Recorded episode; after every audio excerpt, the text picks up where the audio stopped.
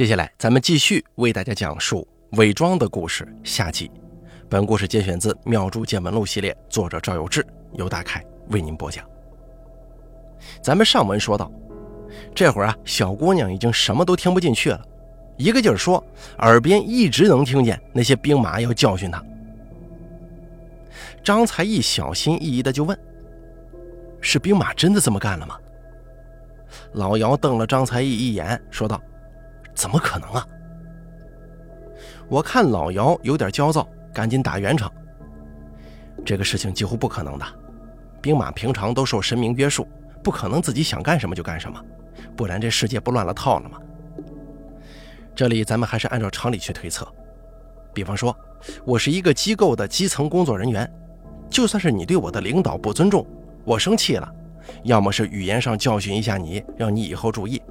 要么是我背后给你使个坏，目的就是让你知道天高地厚。怎么会当着你的面说？你敢不尊重领导，等我弄死你！这一来呢，你有防备了，就不好暗中坑你了；二来呢，也留了把柄在你手里了。那些兵马又不是三岁小孩子，也不可能这么大气性啊。老姚想了想，说道：“那个小姑娘，她是从另外一个角度来想这个事儿的。”他看了一些网上的瞎分析，就拿自己的情况往上套。他联想自己小时候身体特别敏感，经常能感受到哪里有脏东西，所以应该是一个做邪法的好苗子。现在听到兵马说这些话，更印证自己的想法了。我说道：“这里有一点细微变化呀，我感觉从这个时候开始，他的态度就发生变化了。”之前还觉得是惹到了不干净的东西，天天来骚扰他，这会儿开始觉得是他自己具有非常特殊的体质，能够沟通灵体了。张才一听我这么说，有些摸不着头脑，问道：“这这有什么区别啊？”我说道：“区别大了去了，好比说他根本不会讲英语，没有办法跟老外沟通，以前是偶尔通过老外的表情猜一下对方要表达的意思。”后来终于有一天，有个老外学了中文来跟他说话，他突然就能听懂了。这个时候他还是理智的，知道自己根本不会英语。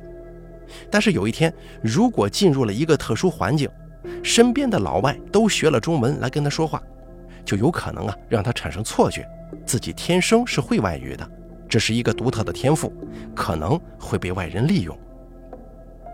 张才义说：“哦。”那也就是说，他应该一直都没有特殊的感知能力。之前能听见有人骂他，好比是遇见学会了汉语的外国人，然后现在误以为自己其实本来就能听懂外语吗？我说道：“是啊，这下子认知出现了偏差，那肯定要怀疑一切了。”老姚说：“我都没见过兵马会特意去跟人说话的。”我说道：“这里就是问题的关键了。”如果后来那些不是兵马在说话，那到底是谁呢？老姚说：“我怀疑啊，是一开始那个说话骂他的妖邪，他应该是个特别机灵的妖邪，能够伪装别的声音。但是那个女孩子非常肯定地说，绝对不是，她能分辨。他就一直让我去求我师傅，希望我师傅能够饶了他。一开始告诉我那些兵马说的话，我还跟他好好分析，说这个事情不可能。”得想想下一步怎么做。可是这个过程中呢，他逐渐变得不可理喻了。我这边刚把他的情绪安抚好，隔半天一天的他又过来，又开始要求我帮忙求我师傅，反反复复很多次。他这个发作间隔也是越来越短，最后就是我说什么他都不听了，只是一味的求我饶了他。我说道：“他又看不见，只能听声音。”那个妖邪想要伪装成别的什么，岂不是很容易吗？不过确实，咱们以前没见过那么机灵的家伙，还会使反间计呢。我估计啊，就是第一次做法事的时候没逮住他，让他跑了，有了防备。你师傅做了同样的法事，自然奈何不了他。然后他也不能继续这么吃亏，束手就擒呢，想办法反击了。刚巧发现你师傅脾气挺大，所以呢，就利用这一点来离间。这不得不说，这招挺高明啊。老姚说，他天天过来找我，一见面就哭得鼻涕一把泪一把，弄得我也好生烦躁啊，根本静不下心来想办法。后来干脆连我一块怀疑了，说是我啊助纣为虐。张才义说：“要不你就把钱退给他，也别趟这趟浑水了。”我说道：“那你这不是往枪口上撞吗？本来他就怀疑这师徒俩是要扣他的魂，拿他去做什么邪法。你把钱退了，好了，这下子你连钱都不图，这做邪法的事儿不就坐实了吗？”老姚说：“哟，我差点就要给他退钱呢，你这么一说，好险呐！我要是退了钱，在他眼中我肯定洗不清了。”我问道。那小姑娘怀疑你之后，就不来求你了吗？老姚说：“我心里多难受啊！啊，我好心好意帮他，他连我一块怀疑。我好好说话，他也不听了。就算我再试试别的，他也不配合。我真没招了。你们想想，如果有个人整天来骂你，你还有的说，要么解释一下自己，要么跟他对骂，是吧？可是他一进来就是哭着求我呀，我能说什么呀？”说的多了，我也很头疼，实在没办法了，就想着冷静一下，等他考虑清楚了，我再帮他出主意。结果就关上门不见他，这才不到一个星期，后面的情况你们都知道了。我说道：“这里面还是有一个破绽的，那就是妖邪伪装成兵马的声音。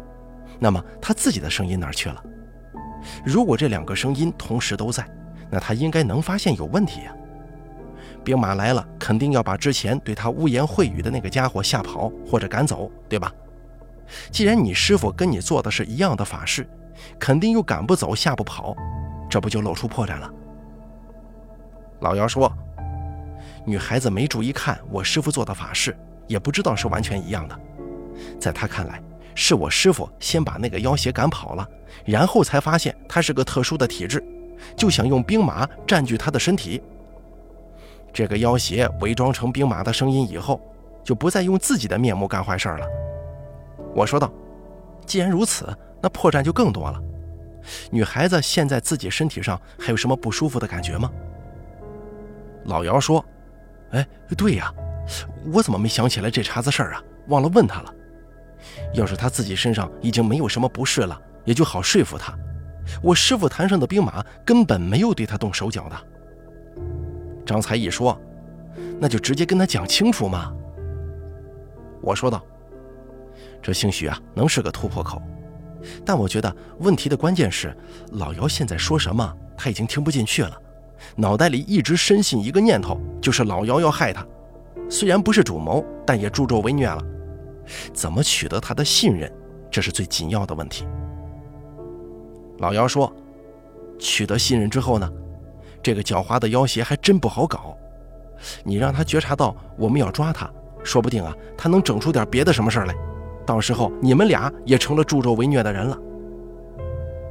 我说道：“哎呀，这个呢，就得提前想好应对方案了。咱们得把两个方向的各个可能都考虑一下。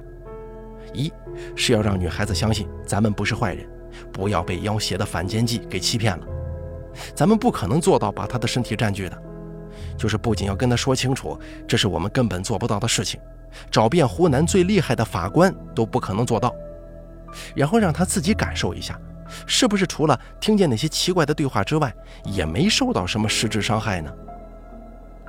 老姚说：“不对呀，我忽然想起来了，那个妖邪好像还会给他制造梦境，让他老梦见自己在我师傅的坛上。”被一群穿铠甲的武士给围了。他是梦见了这个，所以又加深了猜疑的，认为我师傅已经把他的魂给扣下了。我惊讶地说：“哟，那这可就难办了。这妖邪能耐不小啊，还能控制他做的梦，感觉就像是电影《盗梦空间》里的筑梦师一样。把这个技能跟其他的口技组合起来，岂不是天下无敌了？”老姚也陷入沉思，半晌没说话。张才义忽然灵机一动，问道：“那个电影里面是怎么破解这个梦境的？我记得好像是说自己做一个陀螺，梦里面那个陀螺会一直转个不停。有没有类似的办法让他知道那一切都是假的呢？我说道：“这是两回事儿。他自己清楚的知道那是梦，梦里出现的场景反复出现几次，让他坚信自己的魂被兵马扣在老姚师傅的坛上了，并不是说他分不清现实和梦境。这就好比是夷邻偷斧，你以为邻居是贼，他做什么你都看着像贼。就算身体没事儿，一旦认定了魂被扣下，你自己也会觉得不舒服的。”老姚说：“是这么回事。如果换个人，没有之前这些经历，自己根本解释不清这个梦。你要是总梦见自己在北京被一群解放军围住，你知道是发生了什么吗？最多就是觉得自己太想去北京了，或者是担心自己做了什么坏事要遭殃。他把之前的事情联系在一起，顺理成章，严丝合缝了，只能这么解释。我是万万没想到啊！”一个妖邪能够如此狡猾，不由得感叹道：“咱们这回啊，碰见硬茬子了。”老姚也说：“嗨，谁说不是呢？”张才义说：“那要不要咱们当一次坏人，直接让他感受一下真的被拘了魂是什么体验？他自然不就能分辨了吗？”我为难地说：“呃，这个怕是不行啊。”老姚也是缓缓地摇了摇头。张才义瞪大眼睛问道：“怎么不行啊？”我反问道：“你都没发现，咱们之前跟着师傅这么多年，哪怕有人跟师傅闹了蛮大的矛盾，他从来没干过一回这种事情啊？”张才义似懂非懂地说：“是啊，师傅的那个老对头吴道长，经常在外面说师傅坏话。有一次你不在，有一户人家不知道怎么想的，同时请了我们两拨人去做道场。”师傅贴了榜文，吴道长过去看了一眼，说：“这是什么狗屁字儿？”当场把榜文给撕了。我那会儿好生气呀，差点跟他打起来。但他是老人家，我又不能动手。师傅气得脸都涨红了，也没去吵架。我以为他是想着做完了事儿，回头再使个什么法术报复他呢。没想到这个事儿不了了之了。我说道：“这就对了，咱们就算是学了，也绝对不能用。”平时别人来问，就说自己不会。一来呢，防止出现道士法师听信了狡猾的恶人一面之词的情况，反而加害了好人；二来，咱们干这一行本来也是守护一方水土的，不能去激化别人的矛盾冲突，要尽量劝和。第三，社会也进步了，咱们又不是执法人员，凭什么做这种攻击、惩罚别人的事儿呢？第四，是最重要的一点。如果让父亲的乡亲们知道了，他们会怎么看咱们呢？谁还敢来烧香做法事啊？过来烧香，肯定免不了要打交道。这抬头不见低头见的，哪天言语中有些不合适了，还得担心咱们下害手。学艺的时候，我都不想学这个，师傅说不行，得学，学了才知道别人遇见这种情况怎么去解。你让我用，那是万万不能的。老姚点了点头，附和道。这个是绝对不行的，咱再想想别的办法吧。听到这儿，张才义只好作罢，我们三个人又陷入了沉默。又过了许久，我说道：“哎呀，实在是想不出什么办法了，可能我们没有办法取得女孩子的信任了。这个妖邪实在是手段太多。”老姚轻声问道：“那你的意思是，咱们不商量了，直接来硬的吗？”我说道：“事情都到了这个地步了，咱们还有必要跟那个妖邪玩心眼吗？兵法不是有什么云的啊？十倍则围。咱们这么多人就不跟他绕弯子了，围攻他呀！大家一块上，还搞不定这个变戏法了。”老姚忧心忡忡地说：“我这儿肯定不好使了呀！我的手段那个妖邪都熟悉了，等于还没出征，这先锋就已经折进去了。”我静静地思索了一阵子，一个计划在我脑海当中逐渐展开，然后数了一下人员配置，就问老姚：“你这儿能不能喊几个帮手过来呀？我觉得这事儿既然要做，就得一次性成功。这个邪魅的最大特点是狡猾，稍微有点漏洞就能让他跑了，所以必须不留死角。我的计划是这样的：除了蒯三海要在那边稳定女孩子的情绪之外，咱们总共还需要五个人。你抓他可能不太好抓，但是防止他跑了，应该没问题吧？老姚沉默了几秒钟，说道：“这方面我还是有把握的。现在能出面的总共有三个人，我再喊两个道友过来吧。”我说道：“一定要找有手艺的人，你别弄那些在外头装大师的骗子啊！这次要是出了状况，可能永远都抓不住他了。”老姚说：“我晓得，你放心吧。你让我找那些出名的大师，我还真不认识。要是真有手艺的人，我能找来不少。”你确定五个人就够用吗？我心中又盘算了一下，确定五五之后，朝老姚点了点头，说道：“现在就要，让他们先过来，我来安排吧。”等着老姚打电话通知人手的空当，我赶紧联系了蒯三海，发信息问他情况怎么样。蒯三海回复说：“刚一起吃完饭，这席间呢，女孩子又大哭一场。”引得大厅里的其他客人都往他这边看呢。我让蒯三海带他回到店里，告诉他已经联系人来跟老姚求情了，去了不少。老姚会给大家卖个面子，尽量耐心一点儿反正啊，啥都顺着他的话说，别让他又跑到别人店里去下跪呀。过了一会儿，两个其貌不扬的中年男子背着包袱结伴而来，看起来都是黝黑的皮肤，手指很粗，厚厚的茧子。身上隐隐有一种香烛的气味，让外人看来呀，准以为是俩农夫。可是我的眼睛顿时就亮了，为什么呀？因为通常民间靠手艺为生的法师，他就是这副模样。这会儿我心中啊，已经有了六成把握。老姚让我们互相介绍了一下，这两位朋友都姓李，住在不远的地方，平常也是跟老姚一样，到处呢去给人打帮手。直接以大李、小李相称吧。我吩咐道：“咱们现在啊，需要去封建迷信一条街一起治个邪。计划是这样的，咱们需要四个人设结界进场。”我把手机上的地图打开，定位到蒯三海的算命馆。这是一条长街，背靠市里的大佛寺。我指了指蒯三海的店面，说道：“这个位置现在有个妖邪。”按照我们目前的推测，应该不是很强大，但是异常狡猾。如果能力很强，他也不至于使这么多的花招手段。咱们需要在四个角上设坛。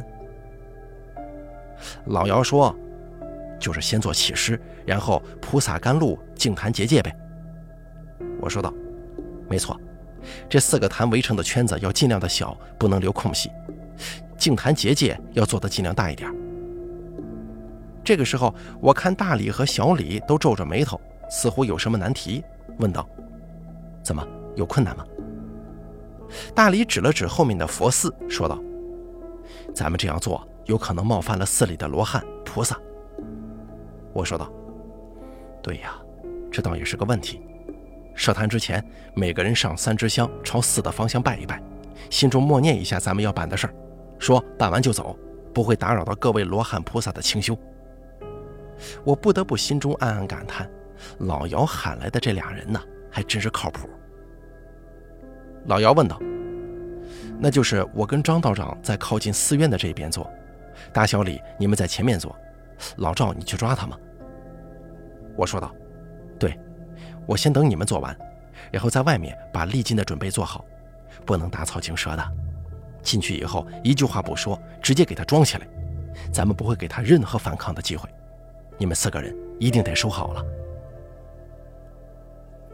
打定了主意，我们五个人准备好材料、法器，出门打了两辆车，直奔市里的封建迷信一条街。为了顺利进行，我连蒯三海也没通知，就让四个人各就各位，在算命馆的四周设下法坛，开始结界。结界完成了，我就近在大理的法坛上把历尽的法事做了，拿过一个罐子。手里抓着包好红布的盖子和细绳，冷不丁地走进蒯三海的算命馆。那个女孩子正在店里坐着，一见我这副模样，吓坏了，大惊失色地说：“你是谁呀？你想干什么？”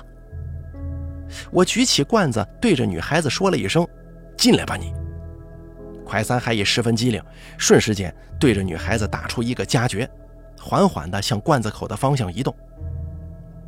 我看差不多了，赶紧盖上盖子，用细绳扎住口。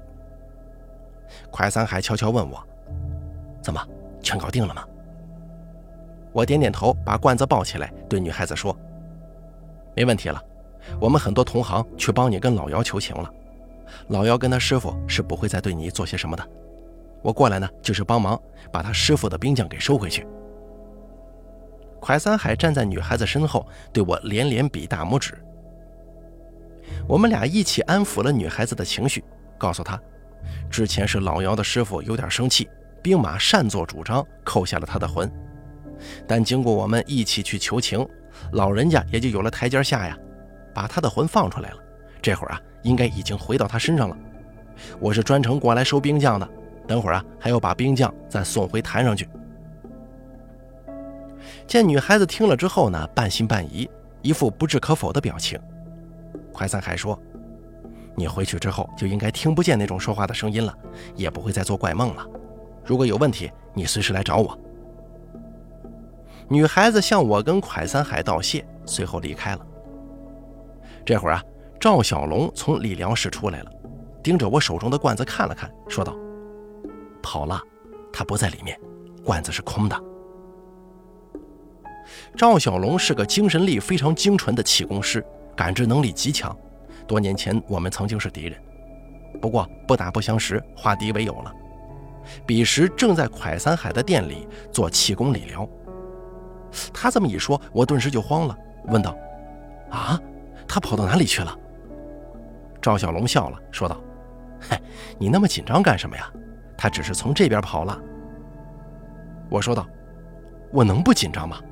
他这玩意儿啊特别聪明，这回要是抓他不住，那可就完蛋了。”赵小龙笑得腰都弯了，说道：“嘿，好了，不逗你了。刚才你一进门，那家伙就要跑，寺里的罗汉追过来，把他围住，然后带走了。估计是看他确实聪明，有慧根，想度化他改邪归正吧。”哎呦，我的天哪，可把我吓坏了。我顿时松了口气，放下罐子，打电话通知老姚他们把法坛收了吧，总算是有一个圆满的结局了。我把前因后果跟大家说了，老姚连连感慨，他的职业生涯已经被沾染上了污点。我们也安慰他说，只有这个方法才能让女孩子接受，不再怀疑他。不过好在事情解决了，那个女孩子似乎也不是很介意。之后再也没出现过，应该是恢复了正常的工作吧。好了，咱们本期《妙著见闻录》系列故事之伪装就说到这儿了，感谢您的收听。本故事作者赵有志，由大凯为您播讲。